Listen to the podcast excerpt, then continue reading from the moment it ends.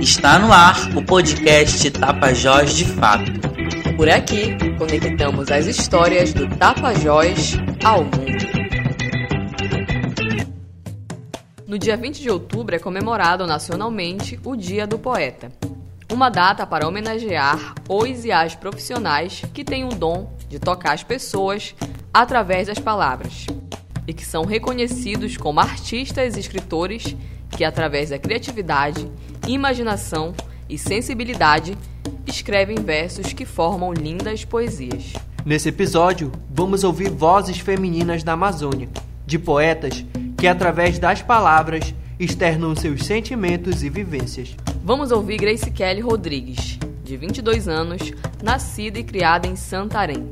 Ela é estudante de Tecnologia das Águas na UFOPA e escreve há 5 anos. Gosta de falar sobre as situações ao seu redor e sobre os detalhes do cotidiano.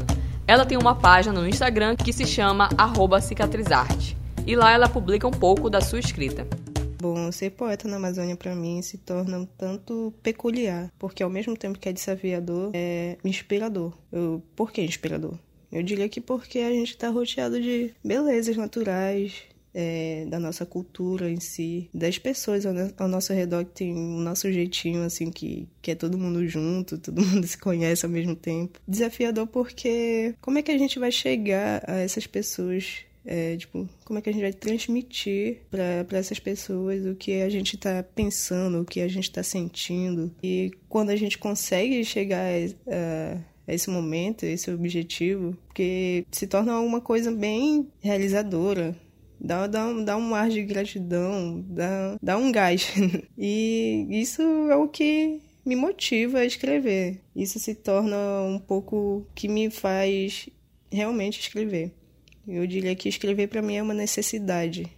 Assim como eu acredito que a maioria dos poetas, escrever é uma necessidade, porque a gente não consegue guardar tudo em nossa mente. Então, quando a gente começa a se libertar através da escrita, nossa, é, se torna uma coisa maravilhosa, se torna gratificante. É recompensador quando alguém lê e se sente ao mesmo tempo tocado, se sente ao mesmo tempo é, representado.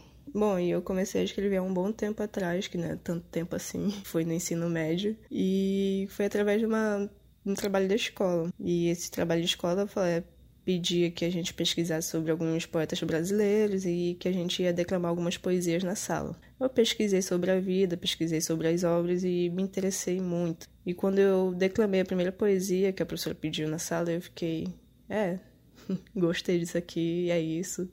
E a partir daí eu comecei, eu já gostava de frases de filósofos e a partir daí eu só parei de replicar tudo que me passavam e escrever o que eu sentia, o que eu pensava. E foi bem libertador.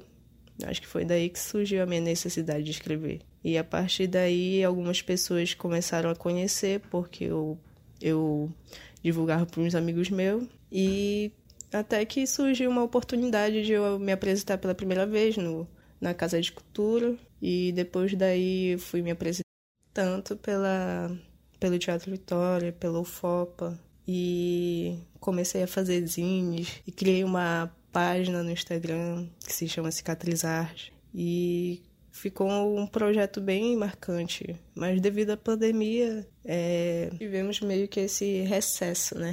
Que no fim das contas eu acabei escrevendo um livro, já que, que tive tanto tempo para pensar, tanto tempo que a gente teve em casa é, procurando coisas novas para fazer, acabei fazendo um, um, livro de poesia que logo logo pretendo publicar, que não está tão distante assim. Queria deixar um recado para as pessoas que escrevem e para todos os poetas que significa se resume a coragem, na verdade. Tenha coragem. É, se você está passando por um momento difícil, não sabe como falar, não sabe como expressar, só escreve, escreve nem que seja só para si, porque em algum momento tu, tu vai ler aquilo e tu vai ver, é, realmente eu estava assim, realmente era tudo isso que eu sentia. E a escrita realmente liberta. E tenha coragem de expor também, se você tiver uma vontade assim. Mano, que você precisa é de coragem. e as coisas vão se encaminhando aos poucos. Vamos ouvir agora Maria Rosa, poeta nascida na comunidade caiçara do município de Juruti, que em suas poesias retrata um pouco sobre sua realidade. Ela nos conta um pouco sobre seu trabalho, pois recentemente lançou um livro de suas poesias. Olha, uma, uma mulher poeta na Amazônia, em primeiro lugar, ela deve amar a Deus e depois a natureza. Eu, uma vez, eu fui participar da Feira do Livro em Belém, lá no Hangar da Poesia.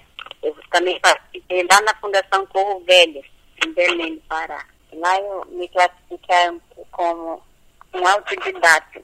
Por quê? Eu não fiz faculdade, mas a, minha sabedoria intensa? Aí eu fiz, mandaram lá na, na, brincadeira, foi três dias, né? Três, três dias que nós fizemos lá, apresentações, lá, foi encarregado lá, o diretor mandou que cada um de nós fizesse um poema. Aí eu fiz. O nome do meu foi Maria Tudo. Cada um leu o seu poema e, pediu a razão daquele poema, né? Por que eu fiz Maria Tudo? Por quê? Eu sou a cozinheira, né? Logo de manhã eu faço café. Eu sou a, a, a jardineira. Eu cuido da casa. Eu sou sair para fazer as compras. Eu chego. Eu sou fiscal da casa. Aí a gente faz muita coisa, né?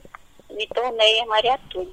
Eu escrevo. Porque eu, o que me, me provocou mesmo para ser uma, uma poeta foi porque eu vinha andando ali numa rua Aí eu olhei pro chão, lá no canto da escola. Pois é, eu vim andando lá perto, aí eu vi uma folha de papel, eu apanhei, né? E lia, tinha mais cinco frases do Ferreira Goulart.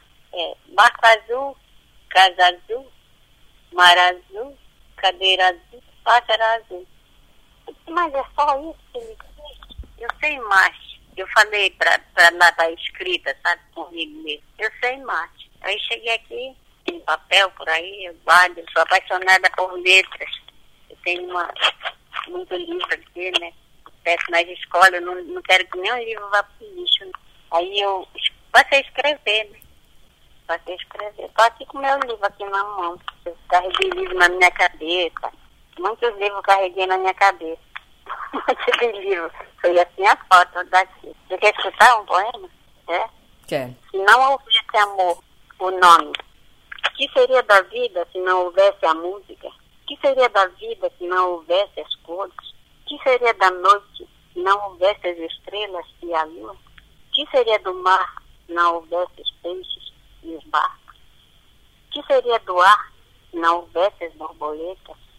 que seria dos jardins? que seria do, se não houvesse as flores? que seria do parque se não houvesse as crianças? que seria da vida se não houvesse amor? porque a maioria desses, desses poemas são reais, são reais. Mas no dia a dia, eu andando pela rua, eu assistindo as coisas da minha infância. O nome do livro é Minha Terra, Meu Paraíso. E eu fui contemplada por um prêmio, que foi, foi pela uma lei criada pelo Aldir Blanc. Vezes eu me belisco para ver se sou eu mesma. eu sou feliz, graças a Deus. Eu faço, basta pegar o papel e um lápis que eu escrevo. Eu tenho dom poético. Como puderam ouvir, nossa terra possui grandes talentos na arte de transformar sentimentos em palavras. Que a partir desses relatos possamos refletir na importância dessa profissão que incentiva a leitura e a escrita. E aí, Gostou do episódio de hoje? Compartilhe com quem você gosta. Siga e marque a gente nas redes sociais. Facebook, Twitter e Instagram, arroba Tapajós de Fato.